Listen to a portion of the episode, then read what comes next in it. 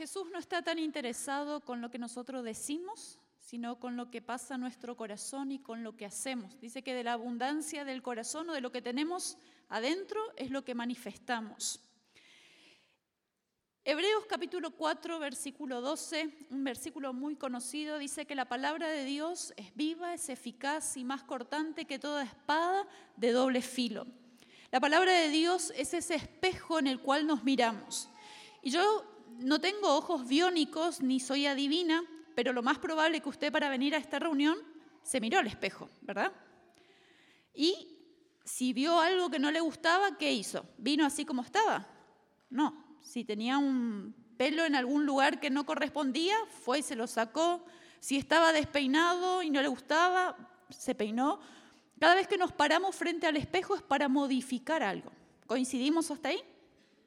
Cada vez que nos acercamos a la palabra de Dios, que es ese espejo, no podemos seguir iguales.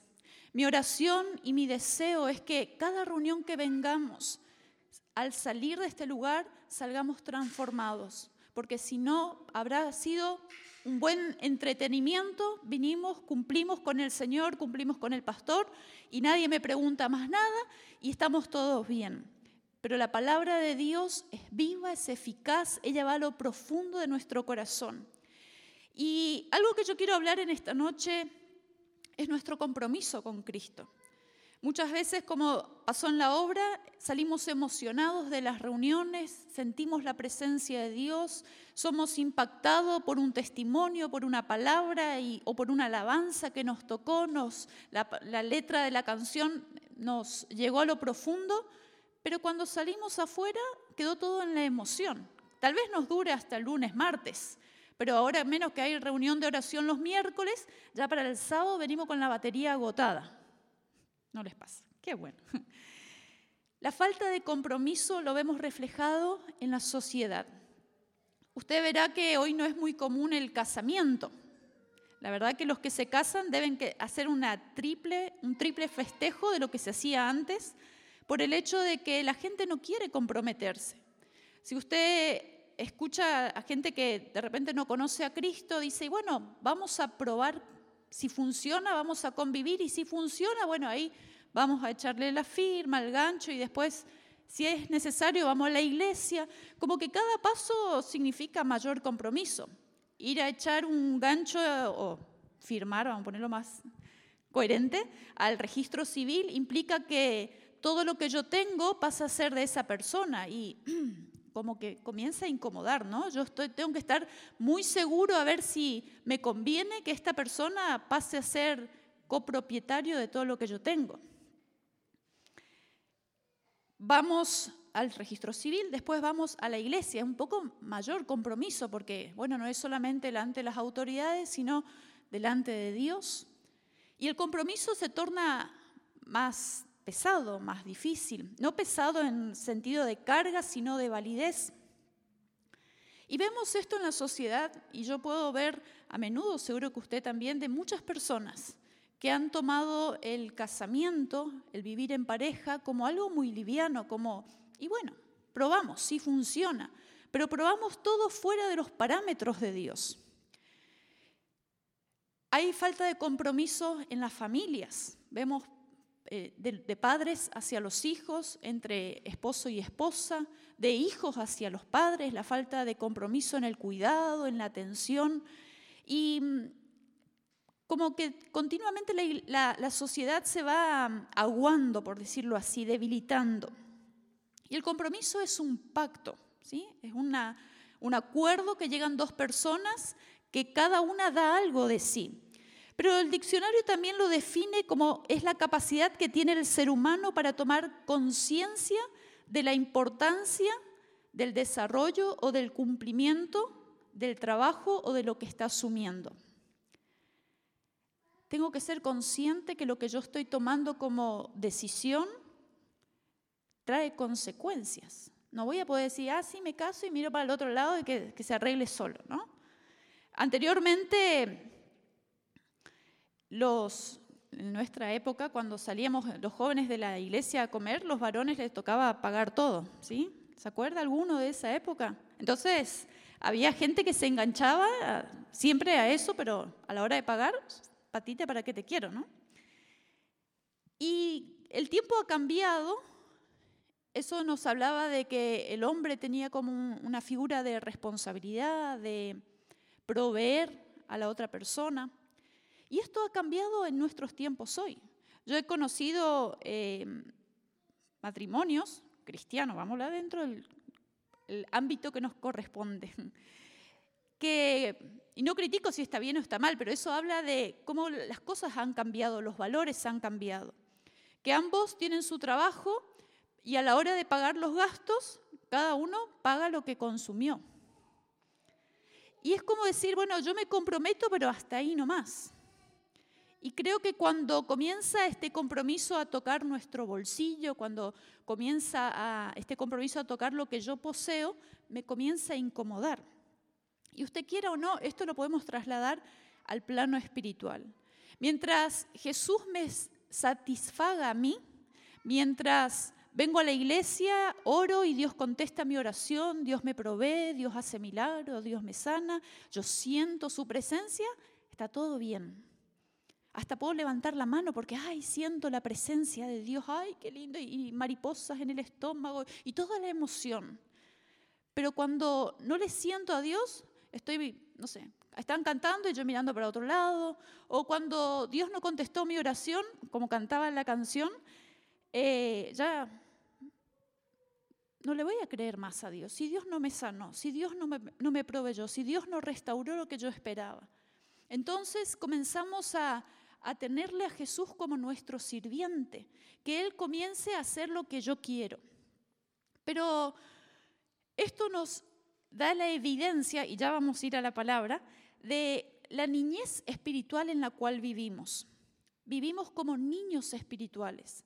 Y este es un, tiempo de la iglesia, hablo a nivel general, que vivimos la niñez espiritual. Y esta niñez, un niño es sinónimo de qué? De inmadurez, ¿verdad? Coincidimos ahí. Son muy pocos los niños que tienen 8 o 9 años y decían, ay, qué maduro, mira, no. O sea, un niño tenés que tolerar ciertas cosas porque es inmaduro. Y en la iglesia, si usted me acompaña en Hebreos capítulo 5, ¿está acá todavía?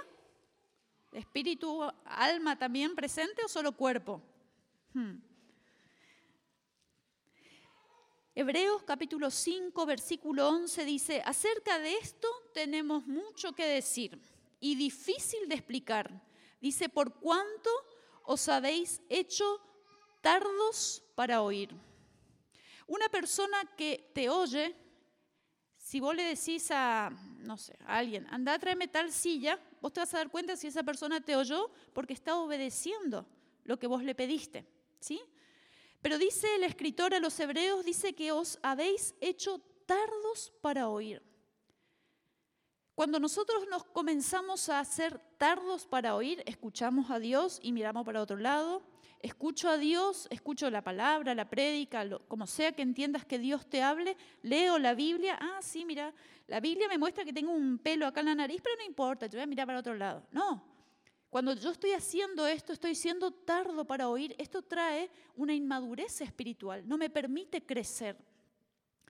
Dice el versículo 12, porque debiendo ser ya maestros después de tanto tiempo, tenéis necesidad de que se os vuelva a enseñar cuáles son los primeros rudimentos de las palabras de Dios. Y habéis llegado a ser tales que tenéis necesidad de leche y no de alimento sólido. Cuando vivimos nuestra vida espiritual, nuestra vida cristiana, dependiendo de la leche continuamente, es porque no hemos profundizado nuestra relación con Jesús. No hemos permitido que de lo que yo hablo pase a ser un hecho en mí. ¿Me explico hasta ahí? ¿Me van siguiendo? Ya vamos a llegar al, meollo de la prédica. Dice el versículo 14, vamos a leer el 13, y todo aquel que participa de la leche es inexperto en la palabra de justicia porque es niño. Pero el alimento sólido es para los que han alcanzado madurez.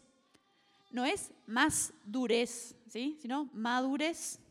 Para los que por el uso tienen los sentidos ejercitados en el discernimiento del bien y del mal. Cuando nosotros comenzamos a vivir, a practicar la palabra de Dios, comenzamos a madurar espiritualmente. Cuando siempre estamos dependientes, a ver que me manden un versículo para animarme, a ver que el pastor me ore para que mi ánimo se eleve. Y estamos ahí, dependiendo, dependiendo, estamos siendo niños espirituales, necesitando de la leche. Pero el escritor dice que aquellos que por el uso tienen ejercitado los sentidos, disciernen el bien y el mal. Cuando yo comienzo a permitir que Cristo esté sentado en el trono de mi corazón, comienzo a madurar espiritualmente. Comienzo a, recibir mayor desafío de parte de Dios. Comienzo a encontrarle el propósito y el sentido para lo que Dios me llamó. Romanos capítulo 12, versículo 2, si usted lo, lo busca.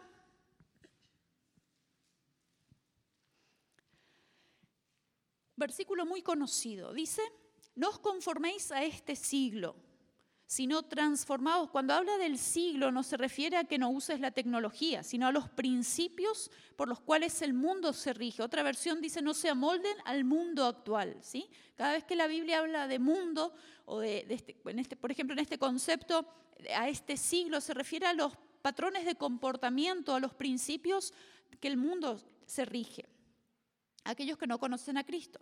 No os conforméis a este siglo, sino transformaos por medio de la renovación de vuestro entendimiento para que comprobéis cuál sea la buena voluntad de Dios, agradable y perfecta. Yo necesito ser transformado para experimentar y disfrutar la voluntad de Dios. Dice que necesitamos transformarnos por medio de la renovación de nuestro entendimiento. ¿Y cómo renovamos nuestro entendimiento? Pasando tiempo con la palabra de Dios. El crecimiento espiritual, cuando yo logro un crecimiento espiritual, es comienzo o trato de tener el corazón de Dios o la perspectiva de las situaciones y de cómo Jesús lo ve. El crecimiento espiritual es hacer hoy lo que ayer no podía hacer. Ayer me costaba compartirle a alguien de Jesús, hoy soy un maduro espiritual y puedo hablarle a alguien de Jesús. Ayer me costaba ciertos vicios, dejarlos, hoy puedo dejarlos porque Cristo comienza a tomar el trono de mi corazón. El crecimiento espiritual no es por, lo, por cuánto conocemos. A veces, no sé, podemos saber la palabra amor en griego, en arameo, en hebreo, todo lo que significa, pero nos cuesta practicarlo.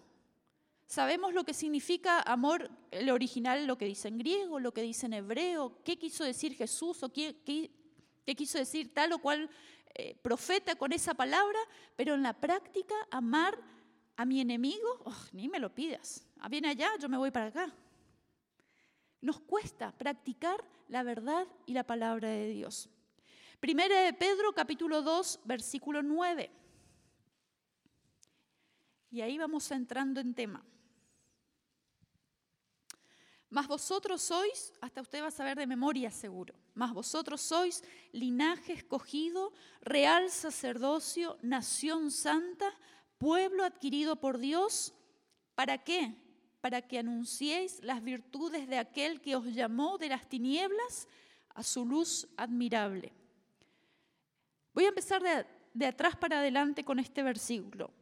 Él nos llamó de las tinieblas. ¿Dónde vivíamos? ¿Dónde vivía usted antes? En las tinieblas. No me digan Campo Viera, ¿sí? si se mudó, verá. Vivíamos en las tinieblas. Vamos a poner que este lugar es las tinieblas. Dios me llamó de las tinieblas a su luz admirable.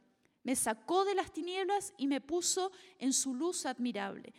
no solamente que me llama, me saca, sino que me da un propósito. ¿Cuál es el propósito? Anunciar las virtudes de Él. Y dice que al darme, al sacarme de las tinieblas, al darme propósito, dice que somos real sacerdocio, nación santa, pueblo adquirido. Y cuando usted adquiere algo, usted se compró un auto viene el vecino y quiere usarlo, ¿usted le va a dar?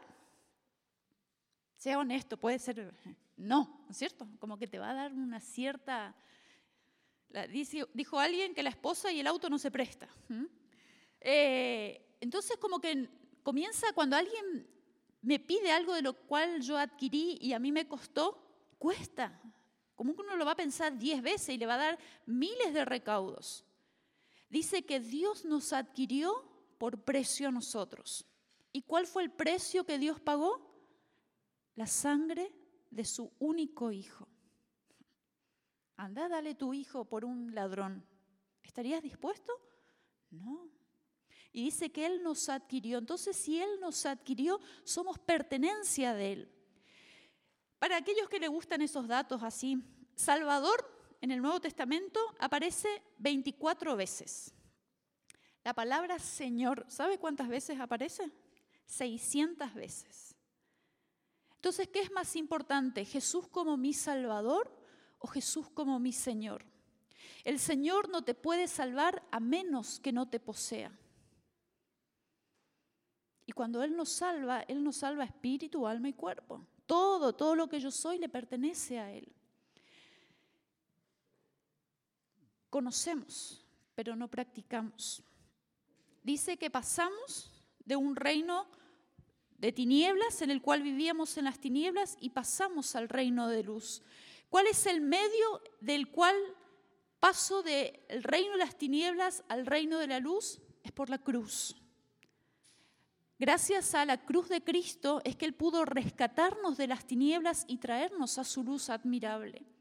Entonces cuando yo vengo de las tinieblas, tengo que pasar por la cruz y la cruz es la muerte a mi yo.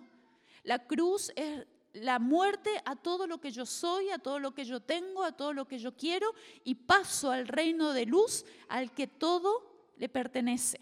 Porque Él nos adquirió y nos adquirió con un propósito. Ahora, ¿cuál es el problema?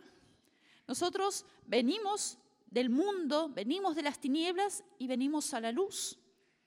Pero comenzamos a vivir el reino de Dios a la manera del mundo. Romanos capítulo 12, versículo 2 leímos, dice que no se acomoden a este mundo, no se amolden al mundo actual, a este siglo. Entonces vengo de las tinieblas, comienzo a, a ser cristiano, y tengo una pregunta y le dejo para hacerlo. ¿Qué es usted, cristiano o evangélico? Se la responde después. Le iba a hacer la pregunta oficial así, pero hoy le va, vamos suavecito. Vengo a, Cristo, comienzo a congregarme, comienzo a leer la Biblia, pero mi conducta, mi comportamiento, mi, mi capocha, mi manera de pensar sigue siendo la del mundo. Entonces quiero vivir el cristianismo con la cabeza del mundo. El mundo te dice que vos vales por la ropa que tenés. Si es de marca, si estás a la moda, si es el color que salió ahora de moda, ah, sí, entonces vale un poco más. Ahora si anda medio fachatado, medio así nomás, y estás usando el color o el pantalón que era del año 90, no, esa moda no es de ahora. Y como que entonces el mundo te marca que vales por la ropa que tenés. Es más, vales por los títulos. Ah, sí, si vos no tenés una carrera, sos un don nadie. Entonces, ah, no, ahora si sos licenciado, y no tengo nada en contra de que se preparen, pero si sos licenciado, doctor, ah, toda la reverencia, pase usted, después de usted, ¿no? toda, toda la formalidad. ¿Por qué? Porque valés por lo que sos. Y sos lo que lograste, lo que vos con tu esfuerzo alcanzaste. ¿Sos un doctor? ¿Sos una doctora? ¿Sos, no sé, psicólogo? ¿Sos mecánico? Ah, no, entonces ya es un poco menos, pero si estudiaste, no, no, sí está bien. Y el mundo te evalúa por lo que vos adquiriste. El mundo te dice que mejor es recibir que dar. ¿Para qué vas a dar? A tu casa no le dejes entrar a cualquiera. en mi cama o en mi, casa, en la pieza, no, no va a ir a dormir cualquier hermano o hermana, no, no, yo tengo que conocer primero. Entiéndase, hablando de hospitalidad, sí, no me vaya después malinterpretar, de que Nancy dijo que puedo traer a mi casa cualquiera. No, yo a este no le banco, entonces no le voy a invitar a, a compartir una cena, un almuerzo juntos, no, eso era de otra época. Y comenzamos a vivir el reino de Dios con mentalidad de mundo. Y la palabra de Dios, el reino de Dios, ¿qué me dice? ¿Que mejor es? Nadie se acuerda de ese versículo. Mejor es dar que recibir. Y comenzamos a escuchar que cuando piden una ofrenda, una colaboración y comienzan a tocar mi bolsillo, este está en cualquiera. Este ya está pidiendo, ya se está desbarrancando, ¿sí? ya se está desviando de la verdad. ¿Por qué? Porque nos cuesta dar. Somos con el cocodrilo en el bolsillo, ¿sí? agarrados. Y el mundo se rige así. Tenés que justificar por qué tenés que dar. Jesús se dio a sí mismo. No justificó nada. Él se dio. Mejor es dar que recibir. Eso me dice el reino de Dios. Pero hay un valor que está muy de moda. Y lo vemos a diario en todos los medios de comunicación, en todas las esferas de la sociedad, en todos los ámbitos, en todas las edades, y es hacer valer tu derecho. ¿Coincide? ¿Escuchó con esa frase? ¿Sí? Yo me acuerdo que tenía nueve años y mi mamá me mandó a limpiar algo yo tengo derecho a ser feliz, soy una niña, tengo que trabajar. Dos minutos me duró la... Anda a trabajar, ¿no? Y comenzamos a escuchar que tenemos derecho. Y comenzamos a escuchar que fulano tiene derecho, la mujer tiene derecho, el hombre tiene derecho, los animales tienen más derecho que el humano hoy en día, y así sucesivamente. Y exigimos nuestro derecho. Dios, vos tenés que contestarme porque yo soy tu hijo. Tengo derecho a que me contestes, tengo derecho a que me proveas. Yo quiero tal auto, tal casa y yo tengo le exigimos a Dios ese derecho para que él nos provea. Porque vivimos cuerpo acá, pero mente en el mundo. ¿Se entiende? Comenzamos a hacer negocios, cuerpo acá, mente en el mundo. No os unáis en yugo desigual. Ah, no, eso es para los para no casarse con Lea todo el pasaje no os unáis en yugo desigual. Y comenzamos a tener tantos problemas eh, económicos y de toda índole, porque en, lo básico no escuchamos a Dios, nos asociamos con alguien que su Señor no es Dios. Ay, Dios me puso una prueba, no sabes. Mi socio, mi socia, todo lo que me hace. De socia, de sucio. Y comenzamos a exigirle a Dios, Señor, vos me estás probando. No, el Señor ni está ahí, ni te mandó a hacerte sociedad o negocios con gente, asociarte con gente que no conoce a Cristo. Y entiéndase bien, ¿sí? no es que no vamos a ir a trabajar porque vamos a trabajar solo con evangélicos. Si tenés empleados, encárgate de que cada uno de tu boca haya escuchado que necesita un Salvador. ¿Negocios? Ah, no, pero mentalidad de mundo. No mezclo. No, no, no, no. Yo acá no voy a mezclar Acá es el negocio, allá es la iglesia. Yo soy cristiano dentro de la iglesia, en mi casa, pero en el negocio, negocio, negocio. ¿Cuánto tiempo para aquellos que tienen empleados se han tomado para presentarle el plan de salvación a sus empleados? O antes de comenzar una jornada laboral, tomar un tiempo para orar. Ah, no, pero eso es mezclar negocio con espiritual. No, no mundo, mi cabeza acá y mi cuerpo en la luz. Todo lo que somos le pertenece a Él. Entonces a Dios le comenzamos a exigir nuestros derechos. Pero yo te quiero dar una buena noticia. En el reino de los cielos hay derechos. ¿Sabía usted? Sabía que tenemos derecho y usted lo puede exigir libremente. Y el derecho es a morir. No nos corresponde. A nosotros nos correspondía el infierno. Cristo, por su misericordia, nos rescató de las tinieblas a su luz admirable. Mi derecho a morir a mí mismo y hacer la voluntad de aquel que me envió. Entonces, ¿qué reino estás viviendo? ¿El reino de luz o el reino de tinieblas? Evidentemente y obviamente en el reino de tinieblas, ¿quién es el rey? ¿Escucho? ¿Quién es el rey en el reino de las tinieblas? No tenga miedo, no estamos en la escuela dominical, pero puede contestar, no le van a escuchar ahí. Satanás. Satanás es el rey de las tinieblas, es el padre de mentiras, etcétera, etcétera. Él gobierna este mundo, él gobierna las tinieblas. ¿Quién es el rey de los cielos, el rey de la luz? Cristo. Por lo que él padeció, Dios le dio un nombre que es sobre todo nombre, y ante el nombre de Jesús se doblará toda rodilla de los que están en él, cielo, en la tierra y debajo de la tierra, y toda lengua confesará que Jesucristo es el Salvador. ¿Eso dice? ¿Está seguro? Toda lengua confesará que Jesucristo es el Señor. Y si Él es el Señor, si Él está sentado en el trono, Él manda, Él dirige, Él gobierna. En nuestro, nuestra sociedad o nuestro país es difícil entender esto porque no vivimos un, un gobierno monárquico. Pero el rey es el que tiene la palabra soberana. Dice y te guste o no te guste, se hace, punto. Entonces, el rey de las tinieblas te motiva, te incita a que vos hagas lo que vos quieras. Total, vos sos libre, haz lo que quieras. Si te gusta, hacelo. Y comenzamos a vivir haciendo lo que nosotros queremos, creyendo que somos libres y somos esclavos a nosotros mismos, esclavos al rey de las tinieblas. Pero bueno, como vivíamos en las tinieblas, sí, vengo a Cristo, acepto a Cristo, pero quien sigue sentado en el trono de mi corazón soy yo.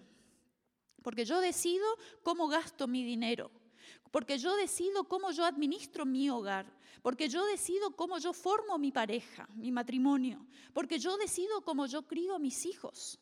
Él no tiene por qué mandar en mí. No, pero parece que suena muy duro. ¿En qué reino estás? ¿En el reino de Dios o en el reino de las tinieblas? No hay un reino a media luz. O sos del reino de Dios o sos del reino de las tinieblas. ¿Cómo yo puedo evaluar en qué reino estoy? Porque una vez confesé y dije, Jesús, yo te recibo en mi corazón como mi Señor y mi Salvador. Porque vengo a la iglesia, canto, diezmo, ofrendo, eh, levanto la mano. Puedo evaluar y saber a qué reino estoy perteneciendo, es a qué voluntad yo estoy obedeciendo. Si estoy obedeciendo a mi propia voluntad, haciendo las cosas como yo quiero, entonces estoy siendo gobernado por el reino de las tinieblas. Hay áreas de mi vida que aún Jesús no es el Señor de mi vida. Muchas veces me ha tocado, como usted sabe, no será novedad, no soy mamá, por ende no estoy casada, pero me he encontrado en varias situaciones de escuchar a padres, pero no, el psicólogo me dijo tal o cual cosa. En mi época mis papás me pegaban, pero ahora ya no, no, no, eh, no se puede, hay que respetar el derecho del niño. Entonces, hermanos, si vamos a regirnos por lo que el mundo dice, arranquemos la hoja de la Biblia que dice que a tu hijo tienes que corregirlo y con vara. Ay, Nancy, qué violenta. ¿Y sabe que Dios castiga a sus hijos? ay, pero qué Dios anticuado, legalista. Si no has sentido la corrección de Dios, si no has sentido la disciplina de Dios, si no has sentido el castigo de Dios, pregúntate si eres hijo de Dios. Porque Dios a sus hijos disciplina. Dice, y a todo aquel que tiene por hijo, azota. Claro que no te va a venir con un patch en la cola o con un cinto. Vendrán situaciones que te harán encarrilarte al camino, si sos hijo. Entonces, en lo que estamos viviendo, Señor, ¿esto por qué me sucede? Y esto no quiero decir que toda enfermedad, que todo lo malo que te pasa es castigo de Dios. ¿sí? No estoy diciendo eso. Todos los extremos son malos. Creer que todo lo malo que me pasa viene por castigo de Dios o creer que todo lo malo que me pasa es un ataque del enemigo que se levantó contra mí, porque justo esta semana yo ofrendé. No, Señor, esto que me está sucediendo, ¿me estás llamando la atención? ¿Hay algo en lo cual yo me estoy desviando y no te estoy escuchando? ¿Hay algo que me estás hablando una vez, dos veces, tres veces, cuatro veces y yo estoy siendo tardo para oír? ¿Cuántas veces aquellos que tienen hijos le llamaron a sus hijos, vení para acá, como se fuese que va a ir para allá, ¿no? Eh, ya voy, y pasa cinco minutos, diez minutos, quince minutos y no viene. Te escuchó, pero no te oyó. ¿Cuándo vos sabés que alguien te oye? Cuando obedece. El reino de Dios se vive a la manera de Dios. Esto no significa que uno ay, está todo superado y que no, es una entrega constante, continua, de todos los días. Todos los días yo tengo que entronar a Jesús como el Señor de mi vida. ¿Cuántas veces te has tomado el tiempo de, antes de comprarte algo, desde lo mínimo, un saco, una zapatilla, un, no sé, Señor, necesito. Ay, Nancy, pero Jesús está tan entretenido con otras cosas, tanto para arreglar el mundo que le va a importar un par de zapatillas. ¿Sabe que cuando durante 14 años fui misionera, en esos 14 años trabajando para el Señor a tiempo completo, no tenía sueldo y apoyo económico de ninguna iglesia, de, no tenía sponsor. Vivía dependiendo del Señor, trabajaba en la obra del Señor cortaba el pasto también. Hubo un tiempo que trabajé como eh, empleada doméstica, porque entendía quién me llamó. Pero a lo que quiero contarte es que Dios está tan interesado en proveerte mil dólares, dos mil dólares para hacer un viaje misionero, o hasta para proveerte un pedacito de chocolate. Estábamos en un tiempo práctico en un lugar de Bolivia donde olvídalo, no había, no nos querían vender en la aldea esa nada de comer porque éramos extranjeros y le íbamos a sacar la comida de ellos, entonces no nos querían vender. Y te agarra ese antojo de querer comer un, algo dulce, una galletita, un chocolate, y no nos vendieron. Nuestra mentalidad es decir, bueno, eh, viene turista y vamos a venderle para, vamos a hacer más plata. No, ellos, bueno, no es que no éramos turistas. Segundo, que ellos no estaban interesados en hacer negocios, sino en subsistir ellos. Y así pasaron dos, tres días y no había lugar. Y viene un misionero con un vehículo a buscarnos al grupo que estábamos ahí en medio de, de las, del desierto. Y nos trajo un pedacito, un paquetito chiquito de chocolate a cada uno. Y solamente Dios sabía las ganas de comer chocolate que yo tenía. ¿Qué voy con esto? Que Dios está tan interesado en proveerte grandes cosas, dones y ministerios, pero también en proveerte aquellas pequeñas cosas que te alegran el día. Porque Él es sencillo, Él es simple. Pero Él se goza en aquellos que se entregan voluntariamente. ¿Es Jesús el Señor de tu vida? ¿Estás comprometido con el Señor como decir, Señor, bueno, si no me caso, yo quiero casarme. Hasta ahora el Señor no me dejó, me ha liberado de cada uno. Y he pataleado con el Señor porque me dijo que no. Y hoy puedo mirar hacia atrás y digo, wow, Señor, menos mal que me dijiste que no. ¿Dónde estaría hoy? Como un ave en el suelo, desplumada. ¿Estás dispuesto a entregarle al Señor tus sueños, los anhelos de tu corazón? Lucas capítulo 14. ¿Está acá todavía?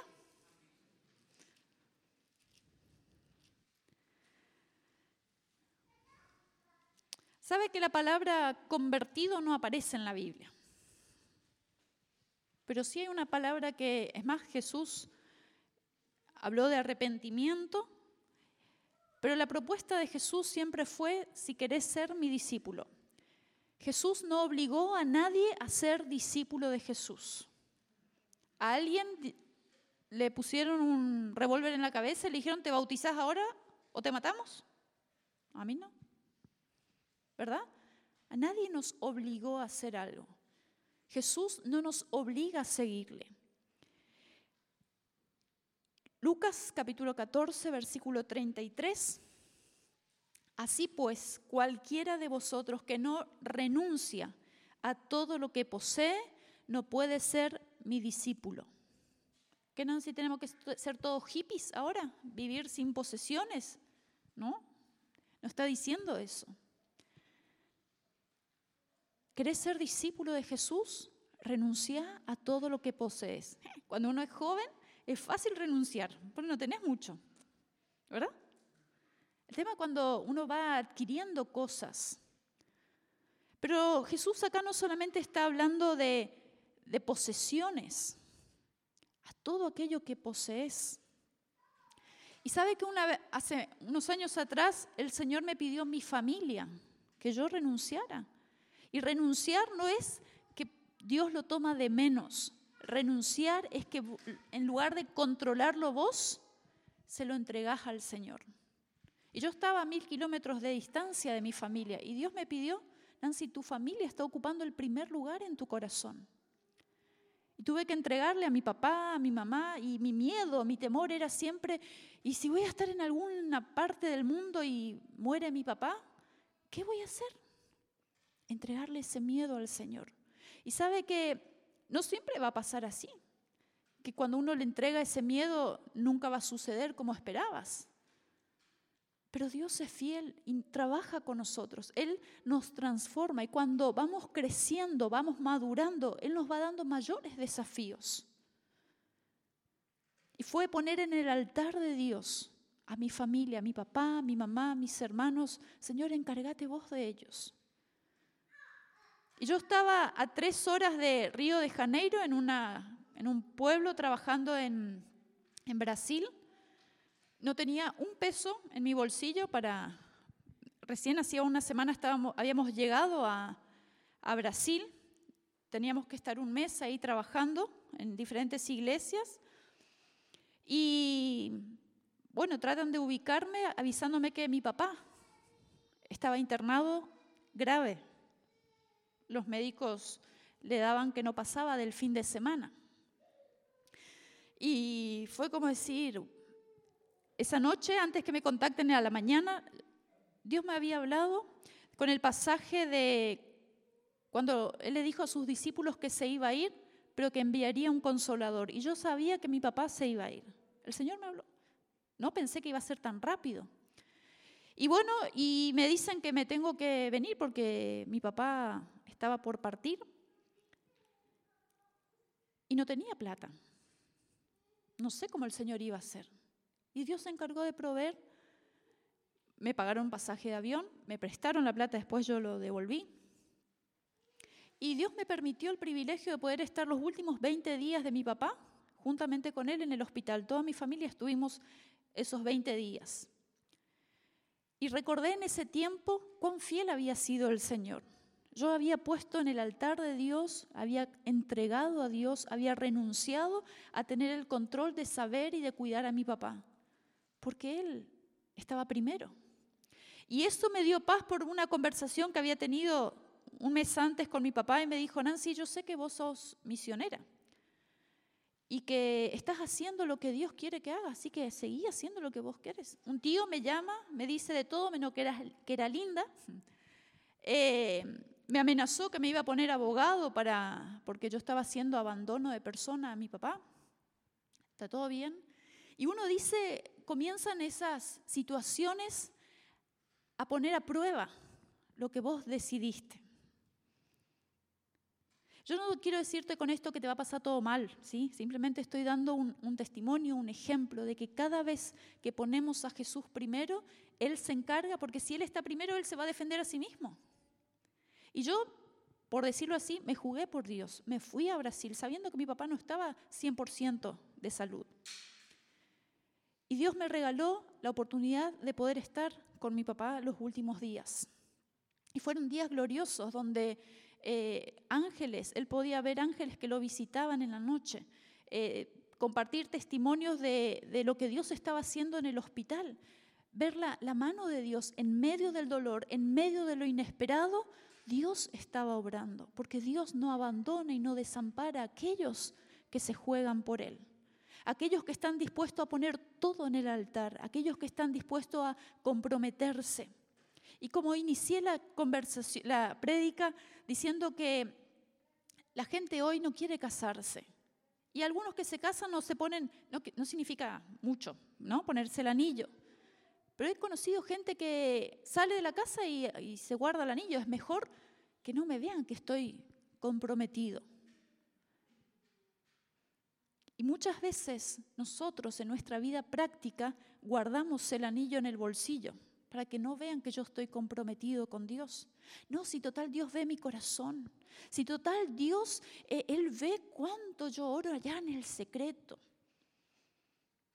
¿Estás dispuesto a comprometerte con Dios de tal manera que te digan, este estuvo con Jesús? ¿Este en su forma de hablar es como Jesús? No porque está todo el tiempo diciendo gloria a Dios, aleluya, alabado. No, no, no, no. Sino porque su manera de hablar, su manera de conducirse en todas las áreas de su vida reflejan que Él no pertenece a sí mismo, sino que pertenece al Rey de Reyes. ¿Estás dispuesto a comprometerte con el Señor? Decir, Señor, yo quiero ser diferente, aunque me cueste, aunque una y otra vez vuelva a caer. Señor, yo me quiero agarrar fuerte de ti. Y cuando yo me quiera soltar, no me sueltes. ¿Estás dispuesto a comprometerte con el Señor aunque esté en riesgo tus tradiciones? Porque muchas veces nuestras tradiciones nos impiden crecer, madurar espiritualmente. Y voy a usar un ejemplo sencillo y lo uso porque fue un área que Dios trabajó mucho conmigo. Y muchas veces nos cuesta en los tiempos de alabanza, de adorar a Dios, levantar nuestras manos. ¿Verdad? ¿A usted le cuesta? A veces lo hacemos, no, lo hacemos por timidez. En mi época me acuerdo que decían, ah, no, porque después levanto la mano y después en la semana me pasa algo y me dicen, ah, claro, porque haces el santo, la santa.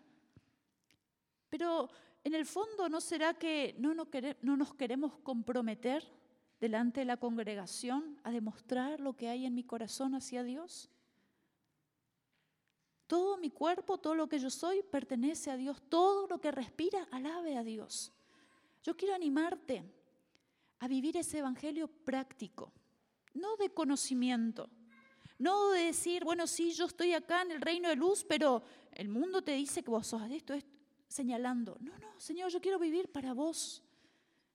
¿Estás dispuesto a decir, Señor, yo me entrego todo lo que soy? ¿Qué áreas de tu vida? Voy a mencionar algunas, que tal vez Jesús no es el Señor de tu vida. ¿Es Él el Señor de tu dinero? ¿Cuántas veces le preguntamos al Señor, Señor, ¿cuánto tengo que ofrendar hoy? La Biblia dice que cada uno como dijo en su corazón, está, todo bien, pero ¿estás dispuesto a ir más allá con Jesús? ¿El dinero? Sí, yo me esforcé, trabajé, mi sudor, está todo bien, pero si Él no pone tu mano, suda todo lo que vos quieras, pues no va a ganar un peso. Porque es todo lo que tengo, es de Él. La pregunta es, ¿todo lo que tienes es de Él? Ah, sí, no, el Señor me dio todo, pero el Señor te pide que recibas a alguien en tu casa y no, no, porque no tengo las comodidades, no, porque comenzamos a poner excusas. Nuestra ropa, nuestra manera de vestir, le permitimos al Espíritu Santo que nos corrija. Ese cinco minutos, diez minutos antes de salir de tu casa, te ves al espejo, Señor, ¿te agrado? ¿Estoy agradable a tus ojos? En el trabajo. Agarro, trabajo, trabajo, trabajo. ¿Es lo que Dios quiere? Todos los extremos son malos. No trabajar es malo y trabajar en exceso es malo también. Porque mi tiempo también le pertenece a Él. Todo lo que somos. Nuestro auto, para aquellos que tenemos.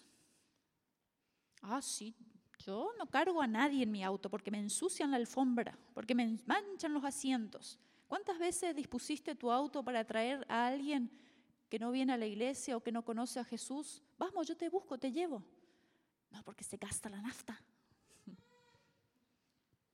No, no, Señor, vos sos, vos me diste el auto, pero ¿para qué? Para hacer lo que Él quiere, no lo que yo quiero.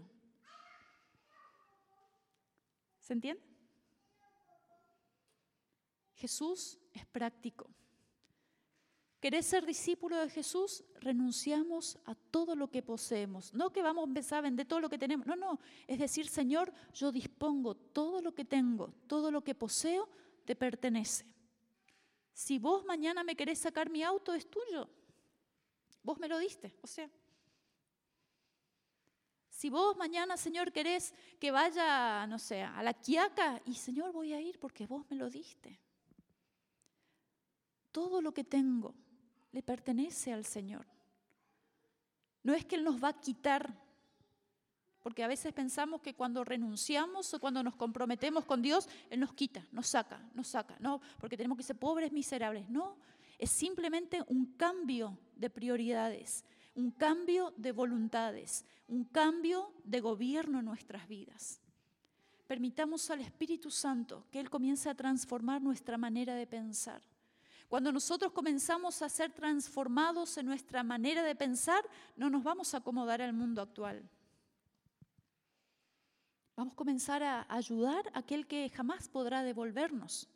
Es fácil dar, ayudar, invitar a alguien que vos sabés que si vos vas a necesitar, le podés decir, che, necesito hoy, me toca a mí pedirte.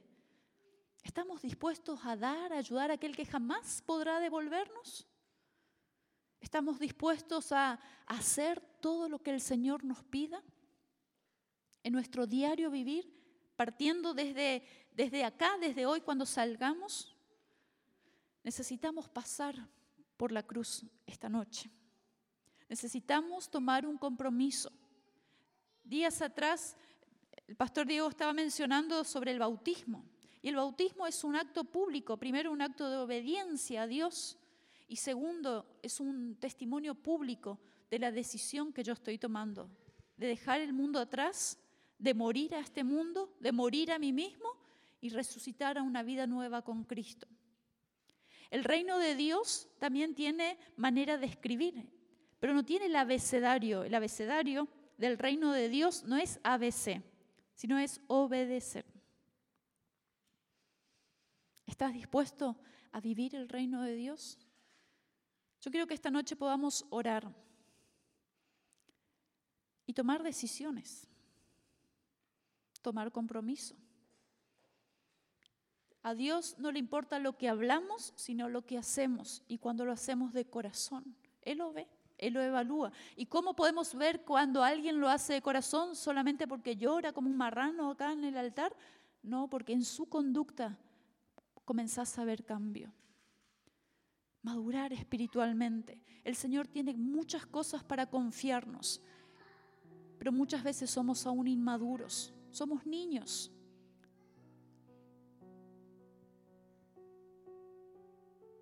Ser discípulo de Jesús es confrontar nuestra voluntad. Y yo quiero esta noche que tomes una decisión por Cristo. Es mi deseo. Jugarte por Cristo, decidirte, vamos a usar un buen término, decidirte por Cristo será la mejor decisión que puedas tomarlo. A los jóvenes es la mejor decisión que pueden tomar en su vida, comprometerse con Dios. Que el día que te cases, el día que vas a mirar para formar tu hogar, sea alguien que mires que esté comprometido con Dios. ¿Y cómo sabes? Porque ama y guarda sus mandamientos. Si no ama a Dios, ¿qué garantía hay que te ame a ti? Si no está dispuesto a comprometerse con Dios, ¿qué garantía hay que se comprometerá contigo? Eso va a demandar que nosotros mismos seamos comprometidos y entregados con el Señor matrimonios están comprometidos a tomar una decisión esta noche de vivir un lecho sin mancilla, un matrimonio santo, separado para Dios. Padres están dispuestos a comprometerse a formar a sus hijos en la palabra de Dios, a la manera de Dios. Esta es una noche de desafío, pero es una noche de altar, una noche donde yo quiero animarte a que tomes una decisión por Cristo. Nos ponemos de pie. Y con la autorización del pastor, el altar está abierto esta noche. No pasó de moda el altar. El altar sigue siendo el lugar de entrega. El altar sigue siendo el lugar donde pongo todo lo que soy, todo lo que tengo, reconociendo que Él es Señor. Y tal vez por las distancias no, no quepamos todo acá en el altar, pero donde estás te puedas arrodillar. Eso es entrega, eso es compromiso, una acción. No seas tardo para oír. ¿Qué es lo que el Señor te está pidiendo? ¿Qué área de tu vida en esta noche te has encontrado que Jesús no es el Señor de tu vida? Dios está levantando una iglesia encendida en el fuego del Espíritu Santo. No porque grite, no porque hable, no porque la gente se caiga, sino porque la gente comienza a vivir la autoridad de la palabra de Dios.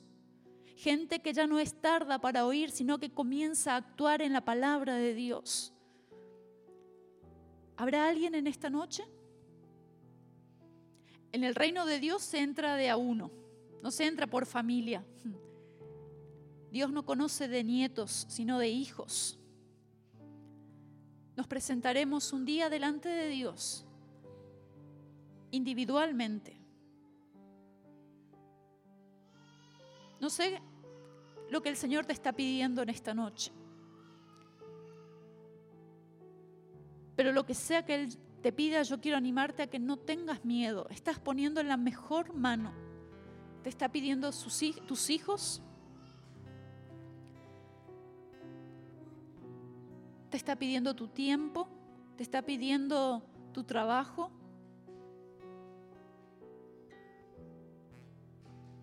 ¿Habrá alguien que quiera responder al Señor en esta noche? Yo te invito a que pases al altar.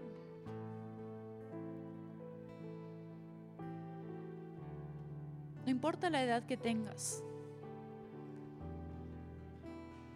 Si entendiste el mensaje, si entendés que el Señor te está pidiendo algo más, no importa el título que tengas. Espíritu Santo de Dios, confiamos en ti. Trae convicción a nuestro corazón en esta noche.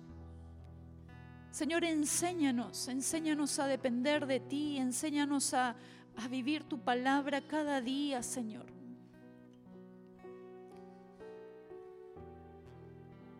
Señor, queremos dejar de lado nuestras costumbres, nuestras tradiciones, lo que no nos permite crecer, madurar, avanzar en, en conocerte a ti.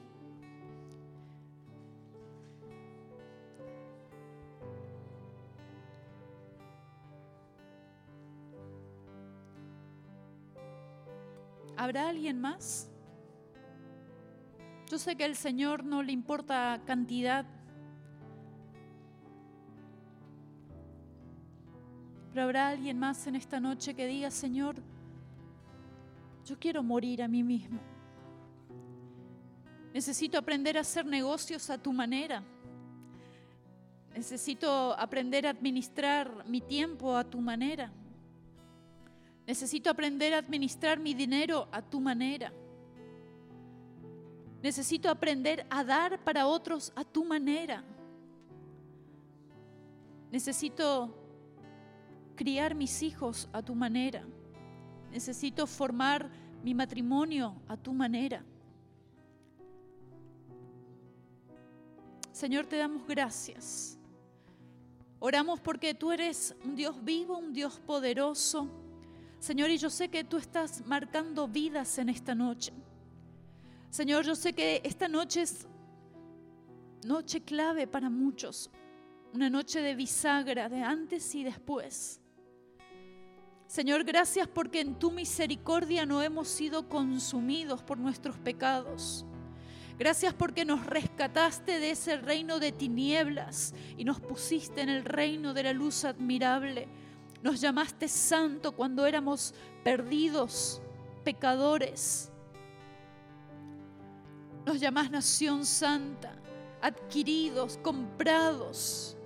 No nos despreciaste, sino que pagaste un alto precio para complacer a un Dios santo y celoso. Gracias. Señor, gracias porque podemos experimentar el poder de tu palabra en nuestras vidas. Señor, yo quiero darte gracias porque tu palabra no vuelve vacía. Gracias por lo que tú harás en estas semanas. Gracias, Señor, porque tú nos sorprenderás con grandes cosas. Señor, gracias. Gracias por el despertar que viene para tu iglesia. Gracias, Señor, porque el poder de tu Espíritu Santo no es pobre, no es no, mengua, sino que va en aumento. Tú eres poderoso y tú irrumpirás en nuestro cotidiano vivir con sorpresas.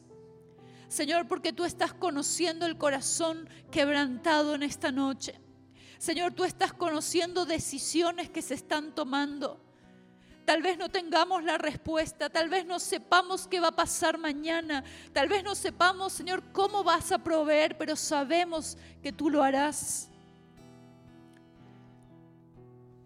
Señor, te amamos. Te rendimos nuestra vida, nuestro corazón.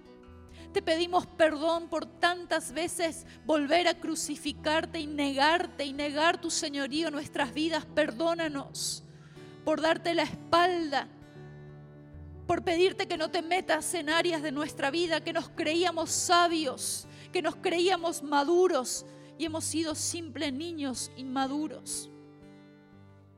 Señor, pero gracias porque tu misericordia es grande, que nos disciplinas, que nos corriges, hasta nos azotas. Gracias, Señor. Gracias, Señor, gracias. Insiste en nuestras vidas, insiste hasta que te obedezcamos, Señor. Pero ayúdanos a no ser tardos para oír. Ayúdanos a responderte con prontitud. Te amamos, Señor. Te damos gracias en fe por lo que tú harás. Gracias por todo lo que tú tienes aún para nosotros. Te bendecimos y te agradecemos, Padre, en el nombre de Jesús.